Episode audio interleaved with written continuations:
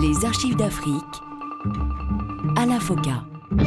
Bonjour à tous et bienvenue dans ce magazine consacré à l'histoire contemporaine de l'Afrique à travers ses grands hommes.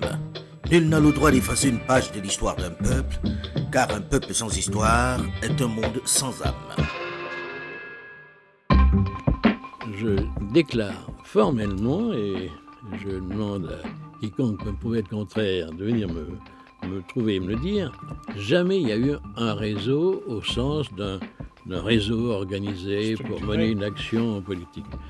Les réseaux, ce qu'on appelait les réseaux FOCA, en été, c'était les relations que j'avais avec tel fonctionnaire, tel, euh, tel euh, homme euh, d'État, tel ministre, tel ecclésiastique également.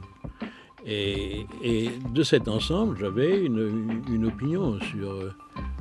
Et, les, gens, en effet, ceux-là, qui correspondaient avec moi ou qui venaient me voir, faisaient connaître le, sentiment qu'ils avaient de la situation et euh, faisaient connaître aussi les réactions que j'avais, mais c'était pas un réseau. Il est bien le seul à le penser.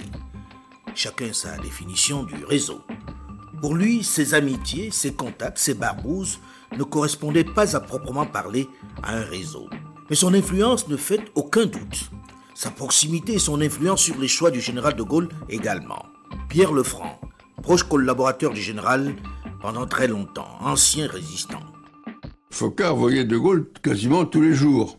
Il était parmi les quatre euh, collaborateurs permanents que De Gaulle recevait tous les jours. Jean Lacouture, grand reporter au quotidien Le Monde et au Nouvel Observateur.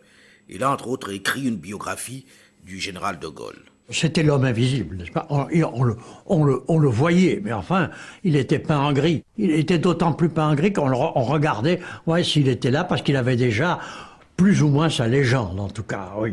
C'est un homme dont, dont on parlait, mais auquel on ne parlait pas. Et qui n'était pas assez causant non plus. Une abîme de secrets qui dissimule en réalité une farouche détermination.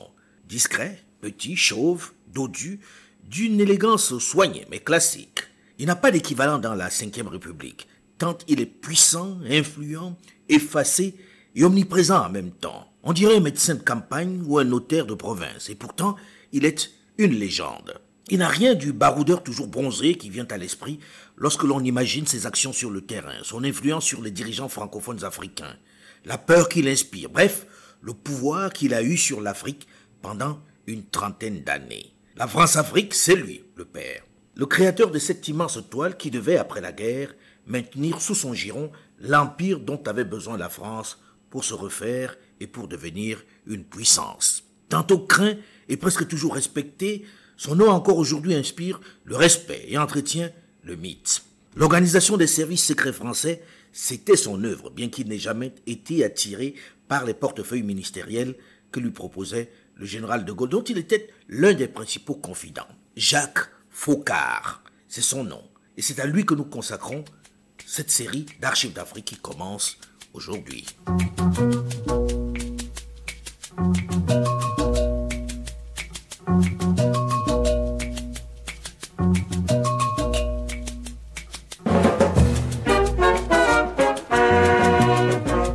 Ce mois de février 1964, le Gabon, qui a accédé à l'indépendance depuis 4 ans, traverse une grave crise politique. À la suite d'un différend avec l'Assemblée nationale, Lyomba, le président, a décidé de la dissoudre à nouveau. Parallèlement, l'administration est épurée des éléments qu'il juge trop insolents. En somme, on assiste à une dérive autocratique progressive. C'est pourquoi dans la nuit du 17 au 18 février 1964, des éléments de l'armée et de la gendarmerie s'emparent du pouvoir. Arrêté près de son palais, Lyomba est aussitôt expédié à Lambaréné sous bonne escorte. D'autres personnalités de premier plan, des ministres et collaborateurs du chef de l'État, dont Albert Bernard Bongo, ont eux été conduits et enfermés au camp Baraka, sous bonne garde des mutins. Ayant envahi puis mis à sac le palais présidentiel dans la nuit de lundi à mardi, des éléments de l'armée gabonaise s'emparaient de la personne du président Léomba, qui était contraint de démissionner mardi matin. Un petit groupe d'officiers gabonais mutinés formait alors un comité révolutionnaire, tandis qu'un gouvernement provisoire était constitué sous la présidence d'un leader politique de l'opposition, M. Obama. Un comité révolutionnaire est donc constitué. Il demande à l'assistance technique, c'est-à-dire à, l'armée française, de ne pas s'immiscer dans les affaires du Gabon. En fin de journée, la radio nationale annonce la constitution d'un nouveau gouvernement. Ce gouvernement est placé sous la présidence de Jean-Hilaire Obama. À ce moment-là, le push semble parfaitement réussi. Mais le lendemain matin, la radio annonce qu'une intervention française est en marche. Paris ne souhaite pas laisser ainsi passer sous des mains qu'elle ne contrôle pas ce territoire qui revêt une importance capitale dans la stratégie énergétique de la France. Pour éviter qu'on leur vole leur victoire, les mutins demandent à tous les Gabonais qui détiennent un fusil, une machette ou une hache de sortir de chez eux pour barrer la route aux soldats français. Mais personne ne bouge. En fait, à Paris, Dès la nuit du déclenchement du push, l'influent homme de l'ombre Jacques Faucard, le monsieur Afrique de la France, a convaincu le président Charles de Gaulle qu'il faut intervenir, qu'il faut remettre Léon qui leur est fidèle, dans son fauteuil. Jean-Hilaire Obama, le président du nouveau gouvernement, sait dès ce 18 février que la France va passer à l'action. Il remet alors une lettre à l'ambassadeur de France pour l'assurer solennellement que les biens des étrangers seront protégés. En gros, qu'ils n'ont rien à craindre pour leurs intérêts ce n'est pas suffisant. Maurice Robert. Jacques Faucard m'a dit il y a un avion qui vous attend à Villacoublay et vous partez à 5 heures. Mission, vous remettez M. Léonba sur son fauteuil s'il est toujours vivant. 19 février 1964 au matin. Les militaires français passent à l'action. Des troupes aéroportées françaises venant de Brazzaville et Dakar ont été acheminées hier soir et la nuit dernière vers Libreville. Dès l'aube, l'armée française occupait la plupart des points stratégiques de la capitale du Gabon, dont l'aérodrome et la radiodiffusion. Au cours de la journée, Radio Gabon devait diffuser à de nombreuses reprises un appel d'un officier gabonais demandant aux militaires ayant participé au coup d'État de déposer les armes. Ce soir, on apprenait en effet que tous les soldats gabonais mutinés s'étaient rendus et que le calme était revenu à Libreville, où la population n'a d'ailleurs pas participé aux événements. Lyomba est libéré. L'opération est un succès. J'entendais la mort. Cette faucheuse de personnes. Je l'ai vue de près. J'étais à un millimètre de la mort. Et je ne sais par quel miracle je me trouve au milieu de vous. Il peut remercier Jacques Faucard qui a convaincu sans mal le général de Gaulle et qui peut ainsi conserver ce président entièrement acquis à la France, qui veille sur les intérêts de Paris et que certains n'hésitent pas à appeler le gouverneur noir. Sa tâche ne s'arrête pas là pour bien encadrer Léon Bas, pour que ne se répète pas ce type de tentative, il va carrément le mettre sous tutelle, lui fournir des collaborateurs qui veillent sur lui et sur sa sécurité, qui l'écoutent et lui rendent compte. Il choisit pour la sécurité un de ses hommes, un de ses barbouzes, Bob Malouvier, une légende du service action, qui était en après les indélicatesses dans une mission en Algérie. Il s'était mis au vert au Gabon. Faucard m'a téléphoné, mais il faut que tu faut que tu t'en occupes. Tu rentres au palais, tu abandonnes ce que tu fais là, et puis tu reprends du service. Il fallait un encadrement. Je suis allé voir le préfet de police à Paris. Je lui ai dit Raymond, il faut que tu me donnes quand même des instructeurs, des, quelques fonctionnaires de police solides. Il m'a dit bon, bah, je vais t'envoyer deux, trois grands instructeurs de tir, des CRS, etc. Et avec, mes, nageurs de combat et mes gens du 11e choc, j'ai fait l'encadrement. S'occuper de sa sécurité, ça ne suffit pas il faut encadrer Léon Bas, l'entourer et lui donner des gens qui vont faire partie de son travail. Alors, Jacques Faucard va faire nommer un ambassadeur à Libreville. Il fait placer à ce poste un de ses hommes. J'ai été un homme de Faucard. J'ai été entièrement dévoué à M. Faucard. J'ai toujours fait ce que M. Faucard me demandait. Il m'a toujours bien conseillé, bien, bien soutenu également. Hein. J'ai beaucoup d'admiration pour M. Faucard. Maurice Delaunay. M. Focard me convoque dans son bureau et me dit Maurice, vous partez au Gabon comme ambassadeur. M. Focard avait donc le pouvoir de nommer euh, les ambassadeurs Le pouvoir de désigner les gens qui devaient être nommés ambassadeurs. Bien des fois, moi je rendais compte à M. Focard de certaines choses. Euh, je ne rendais pas compte au ministère des Affaires étrangères parce que j'étais sûr qu'aux Affaires étrangères, je tomberais sur un type qui n'y comprendrait rien. Le contrôle du chef de l'État gabonais ne s'arrête pas là. Même son directeur du cabinet est choisi par Jacques Faucard, et il ne rencontre qu'à lui. Jacques Pigot, directeur de cabinet de Léon Bas et plus tard d'Omar Bongo. Monsieur Jacques Focard venait régulièrement, j'étais en relation régulière avec lui, et le, président, et ensuite même le président Bongo, me demandait quelquefois euh, d'être le porte-courrier pour aller négocier avec lui. Protéger les dirigeants jaloux des intérêts de la France, les encadrer, c'est aussi cela l'une des tâches de Jacques Faucard. Maurice Robert. Donc notre politique était très claire. C'était la défense des régimes en place, d'abord pour éviter l'instabilité politique. Par conséquent, j'avais, j'avais des, des, pleins pouvoirs, même y compris pour euh, recommander la désignation de certaines personnes, certaines personnes françaises et africaines. C'est-à-dire qu'il m'arrivait de dire à un chef d'État, là, vous avez autour de vous un gars qui vaut pas un clou, euh, ben, il faut l'éliminer et je vous conseille de prendre celui-là. C'est vrai que là, nous étions très directifs. Très directifs avec des pouvoirs étendus. Mais le rôle, la mission de Jacques Faucard est plus étendue, plus large, puisqu'il a aussi les moyens de déstabiliser certains régimes peu favorables à Paris. Certains leaders peu dociles qui ne roulent pas pour la France, comme en Guinée, celle de Sékou Touré. Il n'y a pas de dignité sans liberté. Nous préférons la pauvreté dans la liberté à la richesse dans l'esclavage. S'éloigner de la France, un affront que le général de Gaulle ne peut laisser impuni. Jacques Faucard s'en charge. Il multiplie les stratagèmes pour faire tomber le bouillant leader. Première opération, pour créer un climat qui fasse tomber l'économie de la jeune nation révolutionnaire qui a rejoint le bloc de l'Est dans cette période de guerre froide, il faut fragiliser son économie, créer une crise sociale pour susciter un soulèvement populaire. Il faut que l'économie de la jeune nation s'effondre. Alors, Jacques Faucard injecte en Guinée, qui a quitté le franc CFA pour frapper sa propre monnaie, des milliards de faux billets de francs guinéens. André Lévin, ancien ambassadeur de France en Guinée. La Guinée a quitté la zone franc en mars 1960 et a créé donc le franc guinéen.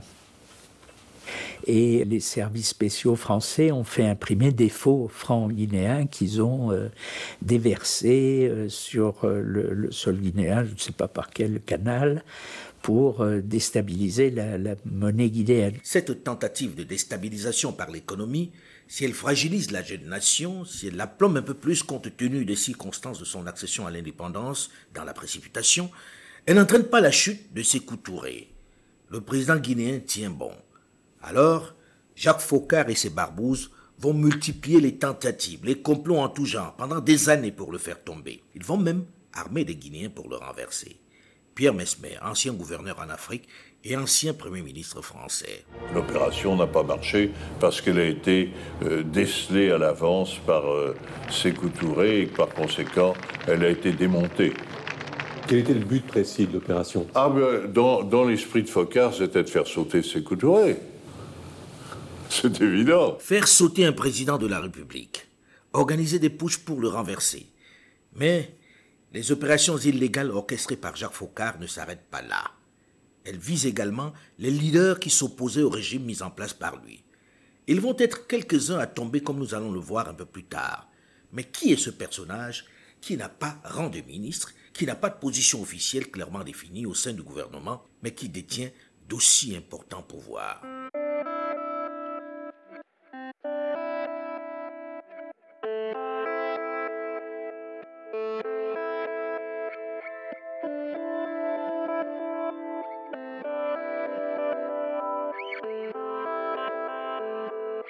Jacques Faucard naît en 1913 à Ambrières, en Mayenne, en France. Si sa vie durant, Jacques Faucard a entretenu le goût du secret, c'est probablement parce qu'il a baigné dedans dès sa naissance. Son histoire familiale est faite de zones d'ombre ou sombres. Cédric Tourbe, auteur d'un important documentaire sur le personnage. Faucard, l'homme qui dirigeait l'Afrique, c'est le titre.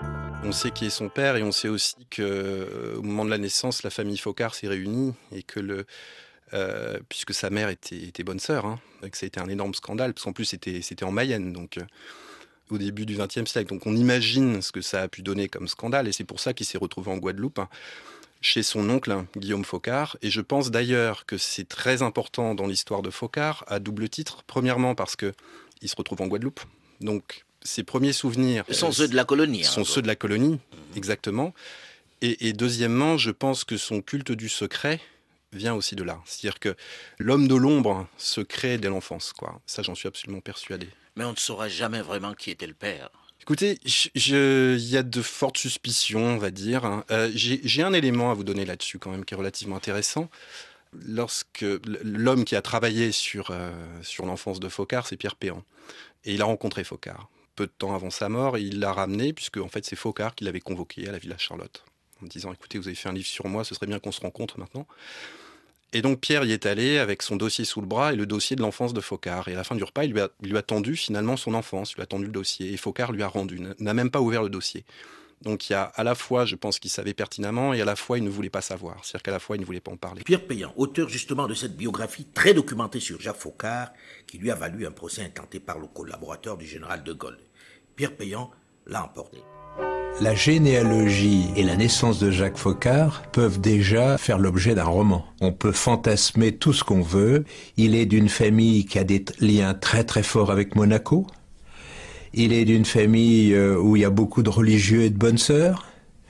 Et il n'est pas le fils, euh, donc il n'est pas du sang de Guillaume euh, Faucard qui est officiellement son père, mais il est en fait le fils de la sœur de Guillaume Faucard, de la sœur de son père officiel, Suzanne Faucard, qui était la prieure du Carmel de Laval, et fils, plus que probablement, de l'ancien curé de Notre-Dame de Bévar, un petit village qui est à côté d'Angers. En gros donc, il est le fils biologique d'un curé qu'il a conçu avec une bonne sœur.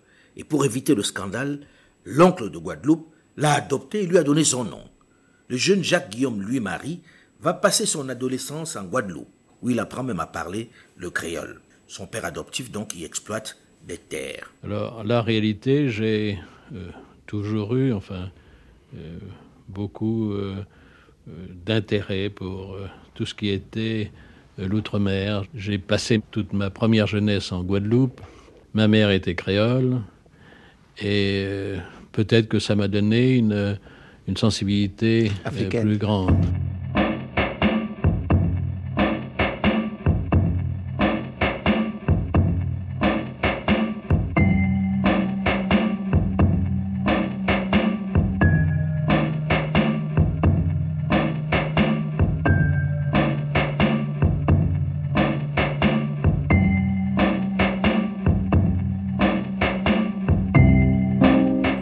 Faucard a 6 ans lorsqu'il revient dans sa Mayenne natale. Il y est envoyé par ce père, riche planteur de Guadeloupe, pour recevoir une éducation catholique digne de ce nom. En 1925, il est placé en pension à Laval. Il est en septième. Après une grave opération à chaud de l'appendicite et une occlusion intestinale, il quitte Laval pour s'installer à Monte-Carlo, où vivait désormais sa mère. C'est dans cette ville qu'il va passer la première partie de son baccalauréat il n'ira pas plus loin à l'école. Il va rentrer dans les usines Renault comme prospecteur. Mais il n'y restera pas longtemps, puisqu'après son service militaire en 1934 et 1936, il va entrer dans une affaire d'exportation vers les Antilles qui appartient à une relation familiale. C'est dans cette structure qu'il devient importateur-exportateur, le métier qu'il va exercer tout le long de sa vie.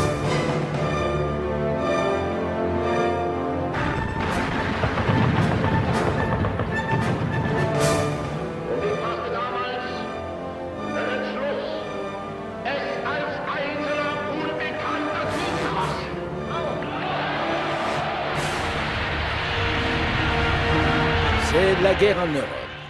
Un conflit qui va bouleverser le monde entier, mais également la vie du jeune Focard. Elle va susciter également pas mal d'interrogations, notamment sur ses activités au début de cette guerre. Que faisait-il avant de devenir le résistant qu'il va être par la suite? On en parle dans la suite de cette série d'archives d'Afrique spéciale Jacques Faucard dans une dizaine de minutes, juste après une nouvelle édition du journal sur Radio France Internationale. Mais vous pouvez d'ores et déjà nous rejoindre sur la page Facebook de l'émission avec vos questions, vos suggestions et vos réflexions. À très vite.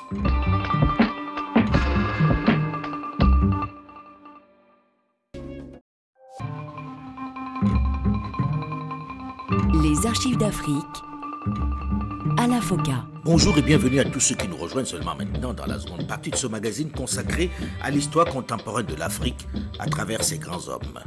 Nul n'a le droit d'effacer une page de l'histoire d'un peuple, car un peuple sans histoire est un monde sans âme. Je dois dire que quand on parle de la politique euh, de Focard en, Afrique, euh, c'est une, plaisanterie. Il n'y avait pas une politique de Focard. Focard a été secrétaire général du temps du général de Gaulle et il appliquait la politique du, général de Gaulle, avec, avec qui d'ailleurs j'étais en, accord absolument total. Et puis ensuite j'étais secrétaire général du temps de Pompidou et j'appliquais la politique de Georges Pompidou et non pas celle de Focard. Mais cette politique africaine du général de Gaulle et du président Pompidou, c'était bien lui qui l'orchestrait, qui la mettait en œuvre. Et pendant plus d'une trentaine d'années, il va en être l'architecte, veillant à ce que l'empire qui devait permettre à la France de réaliser son ambition de puissance reste dans son giron. Suite de notre série d'archives d'Afrique spéciale, Jacques Faucard.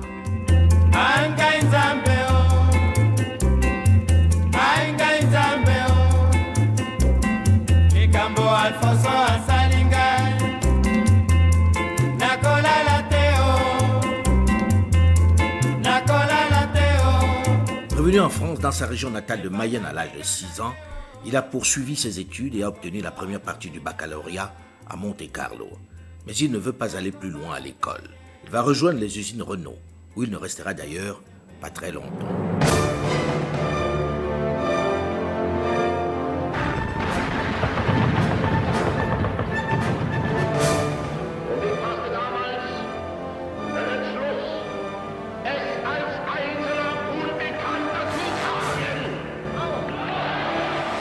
Cette période, avant que n'éclate la guerre, peu de choses sont connues de l'histoire de Jacques Faucard.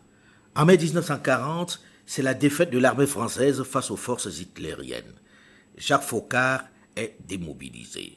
Pierre Payan, journaliste, auteur de la biographie de Jacques Faucard. Il s'est mis à travailler pour l'organisation TOT avec des gens dont il, il ne pouvait pas ne pas savoir que c'était des grands collaborateurs. L'organisation TOT est une structure allemande qui avait pour mission de réaliser les constructions défensives du Troisième Reich. Il vend donc du bois aux nazis. Une relation d'affaires qui va mal tourner en 1943 lorsque Jacques Faucard et son associé sont accusés d'escroquerie par les Allemands et arrêtés.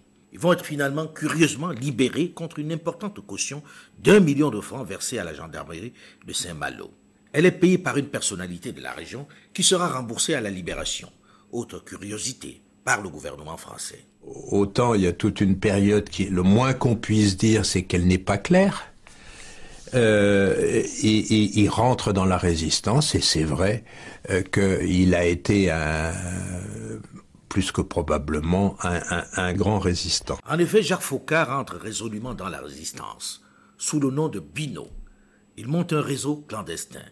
Il va prendre beaucoup de risques avec son groupe. Avant même la fin des combats, sa bravoure et son engagement lui valent la croix de guerre et de la résistance. Il va être envoyé en Angleterre pour rentrer dans les services secrets de la France libre. Déjà, Bob Maloubier, ancien du service Action. C'est l'empire des services secrets, ça.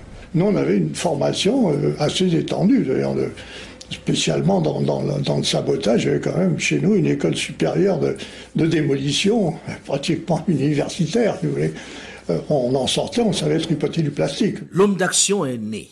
Il est formé aux techniques commando et au maniement des armes. En plus, il a fait la connaissance de quelques agents avec qui il peut désormais travailler de façon professionnelle. Cédric Tourbe, l'auteur du documentaire Focard, l'homme qui dirigeait l'Afrique. Il s'est retrouvé responsable du plan Tortue pour quatre départements français. C'est-à-dire ni plus ni moins que le, ralentissement euh, des blindés allemands après le débarquement, donc c'était un homme extrêmement important. Et il rencontre, euh, De Gaulle euh, à cette période-là, au moment où De Gaulle rentre, rentre en France. Actuellement, c'est une ambiance extraordinaire. Toute la foule qui s'est trouvée place de la République marche de la place de la République à l'Opéra et les chars, les, chars à banc, les chars avec les, gros chars américains partent surcharger de gens et vous entendez tout le monde chanter, chanter des chansons, pousser des cris en, l'honneur, en l'honneur de la victoire. Les avions des armées alliées prennent en enfilade les Champs-Élysées. Toutes les voitures sont décorées de drapeaux français et américains. Et enfin retentissent les sirènes que les Parisiens attendent depuis au moins 48 heures. C'est la fin de la guerre pour Paris La guerre est terminée. Jacques Faucard retourne à son affaire de commerce avec l'outre-mer qui est devenue la SAFIEX, la Société anonyme française d'import-export.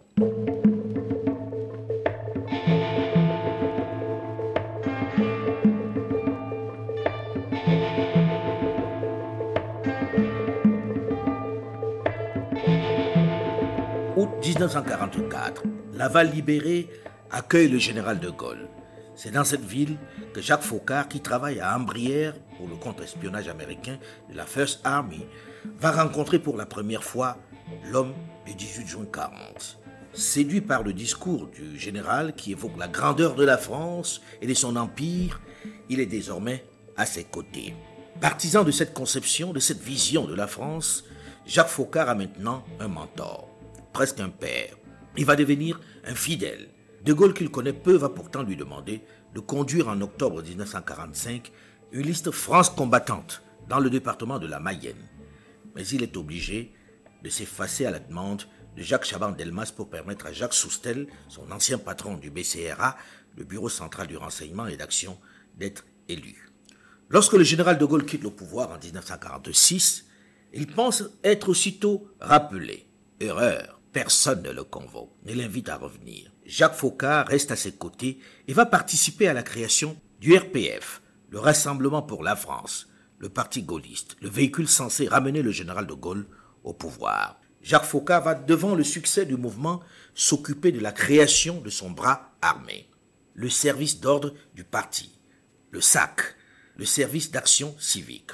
L'énorme, l'énorme majorité, pas dire la totalité, mais disons la quasi-totalité, était au contraire de très braves gens, très dévoués euh, bien sûr à la cause gaulliste, et très très braves gens. Seulement le mouvement gaulliste connaît quelques difficultés. Il a du mal à reconquérir le pouvoir.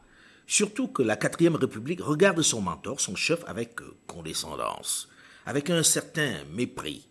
Le général de Gaulle, qui a compris l'importance de l'outre-mer dans la conquête, va le charger d'organiser le rassemblement du peuple français dans l'Ouest, dans le Nord et aux Antilles, où son père avait été élu conseiller général de la Guadeloupe avant la guerre. Jacques Faucard, encore une fois, va entrer en résistance, comme pendant la guerre. Direction cette fois-ci l'Afrique, qu'il va sillonner de part en part pour faire connaître le mouvement, pour prêcher pour le général de Gaulle. Il est le messager, la voix du RPF. Il faut convertir l'Empire à la doctrine gaulliste. Pierre Lefranc, résistant et gaulliste de la première heure, il prône la liberté aux peuples africains que la quatrième République n'a toujours pas émancipés. En Afrique équatoriale, ça a été très facile. À l'ancienne Afrique occidentale, c'est-à-dire Dakar, et les pays qui dépendaient de Dakar, ça a été plus difficile parce que c'est des gens qui n'avaient pas vécu la France libre du bon côté, si vous voulez. Donc pour eux, De Gaulle, c'était pas l'idole que De Gaulle était pour l'ancienne Afrique équatoriale. Jacques Faucard a une autre approche de la relation avec les Africains. Ma vie, c'est De Gaulle et l'Afrique. Faucard entre chez les Africains, développe de vraies amitiés, de réels liens souvent empreints de respect, ce qui naturellement séduit. Il y fait également son commerce. Il faut dire que Jacques Faucard est d'abord et avant tout un commerçant. Ses seuls revenus proviennent de sa société privée Safiex. Maurice Delaunay, homme de Faucard et ancien ambassadeur de France au Gabon. Monsieur Faucard n'a jamais accepté un sou du gouvernement français. Jamais. Le général lui a proposé plusieurs fois d'être nommé conseiller d'État, il a refusé. D'être nommé secrétaire d'État, il a refusé. Quand on lui a parlé de lui donner un salaire, il a toujours refusé. C'est au cours de cette tournée africaine dans les années 50 qu'il va rencontrer à Port-Étienne, en Mauritanie, un certain Maurice Robert, un administrateur d'outre-mer, gaulliste convaincu, ancien résistant. Il va dès lors en faire un proche, Bob Malouvier. Maurice, qui était un, vieil ami, on se connaissait depuis 1946, on avait pratiquement le, même âge, le même grade à ce moment-là. Et petit à petit, il est devenu le, le chef du département Afrique de la DGSE.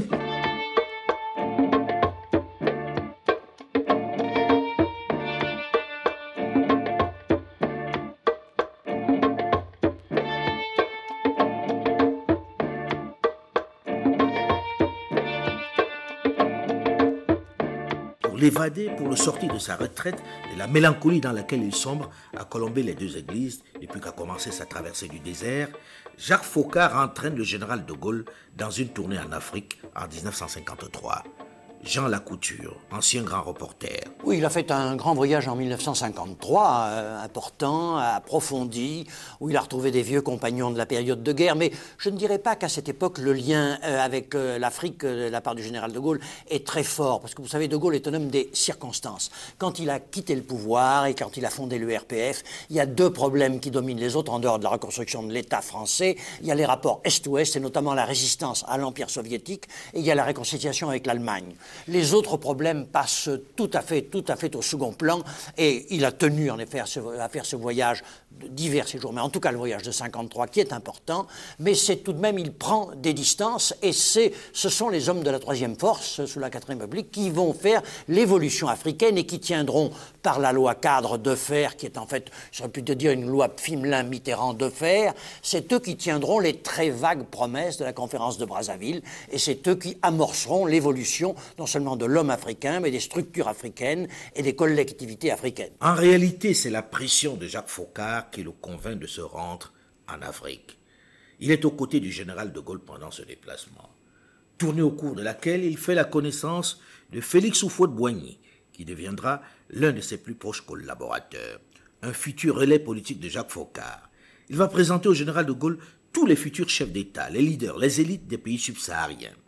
Jacques Faucard participe tout naturellement au conciliabule secret qui prépare le retour du général de Gaulle au pouvoir.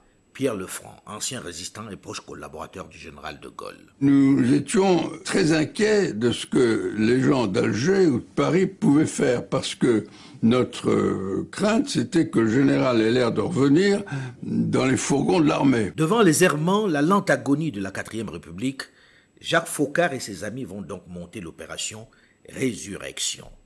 L'objectif est de ramener légalement l'homme du 18 juin 40 aux affaires. L'affaire est délicate et Faucard joue gros. L'option violente est également envisagée. Bob Malouvier, ancien agent des services d'action.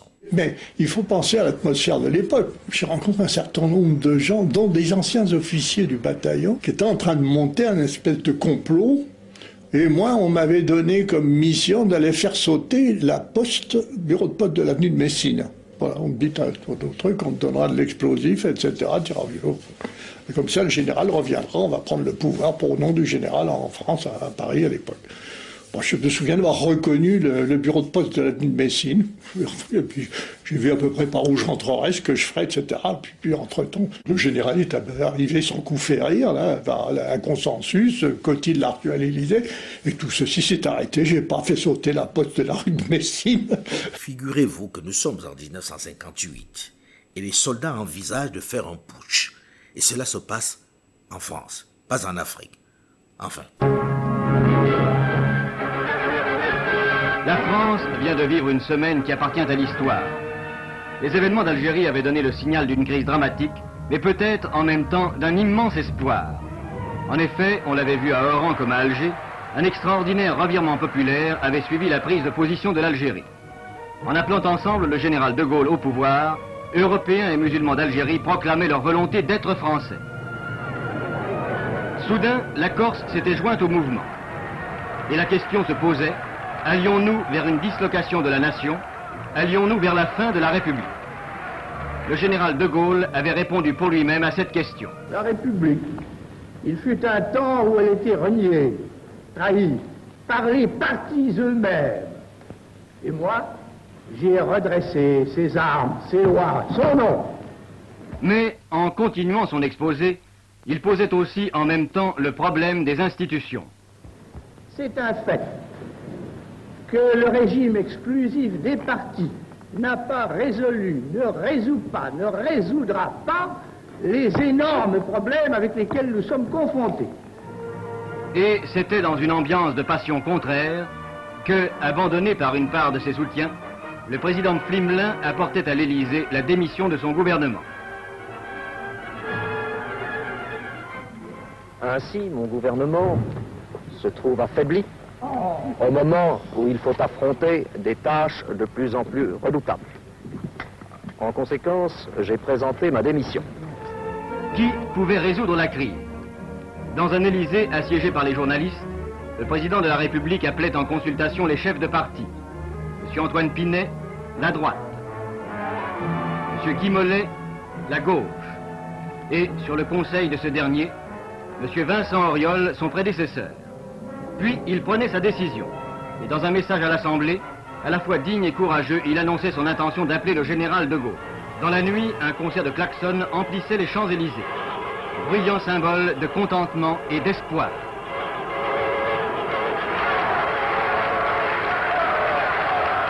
Et s'il y eut des manifestations devant l'Assemblée, on peut dire qu'elles furent empreintes d'une certaine bonhomie.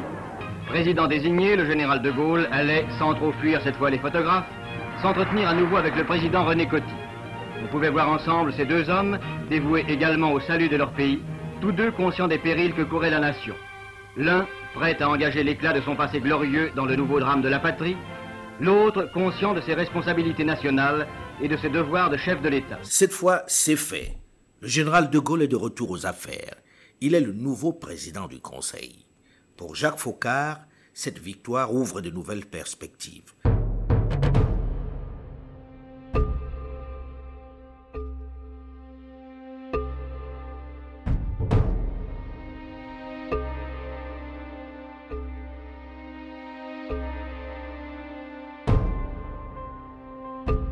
Dès cette année 1958, il est nommé à un poste de conseiller technique auprès du général de Gaulle à Matignon. Le moment est venu de mettre en œuvre leur projet de la Grande France qui s'appuie sur l'Empire. Un empire qu'il connaît bien, où il a de nombreux contacts, beaucoup d'amis. Mais il faut d'abord lui permettre de s'émanciper, de trouver une certaine autonomie. L'idée est simple. Il s'agit de choisir les leaders, les collaborateurs, les contacts les plus sensibles, les plus malléables, les plus ambitieux, ceux acquis à la cause de Paris, et de composer avec eux. L'Afrique constitue à la fois un important marché, une source inestimable de matières premières et un formidable réservoir de main-d'œuvre et de potentiels soldats.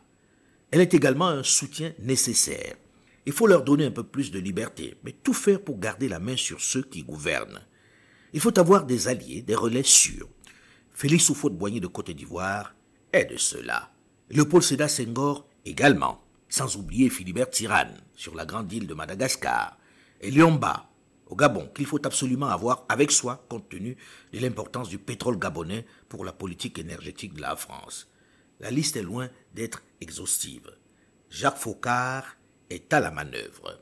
Et face au vent de liberté qui souffle dans les colonies à cette époque, en cette fin de la décennie 50, il faut rapidement choisir les leaders, ceux qui vont représenter leur territoire. Jacques Faucard va mettre son réseau au travail. Et les résultats vont être édifiants comme nous le verrons la semaine prochaine dans la seconde partie de cette série d'archives d'Afrique que nous lui consacrons. Dans cette seconde partie, nous écouterons comment certains dirigeants ont été choisis, comment quelques opposants ont été assassinés par ses services, empoisonnés, comment certains régimes ont été renversés, comment certaines guerres particulièrement meurtrières ont été suscitées pour des raisons stratégiques, mais aussi comment le faiseur de rois est devenu le protégé de ces créatures? Mais en attendant, vous pouvez réécouter cette émission sur le site de RFI à la rubrique podcast ou encore sur le site archiveafrique.com ou tout simplement sur votre téléphone portable en téléchargeant gratuitement l'application Archives d'Afrique sur iOS ou sur Google Play. Delphine Michaud, Olivier Raoul et Alain Foucault, nous vous donnons donc rendez-vous la semaine prochaine, même heure, même fréquence pour la suite de cette série d'Archives d'Afrique spéciale Jacques Faucard. Dans un instant, une nouvelle édition du journal sur Radio France Internationale. Restez à l'écoute et à très vite.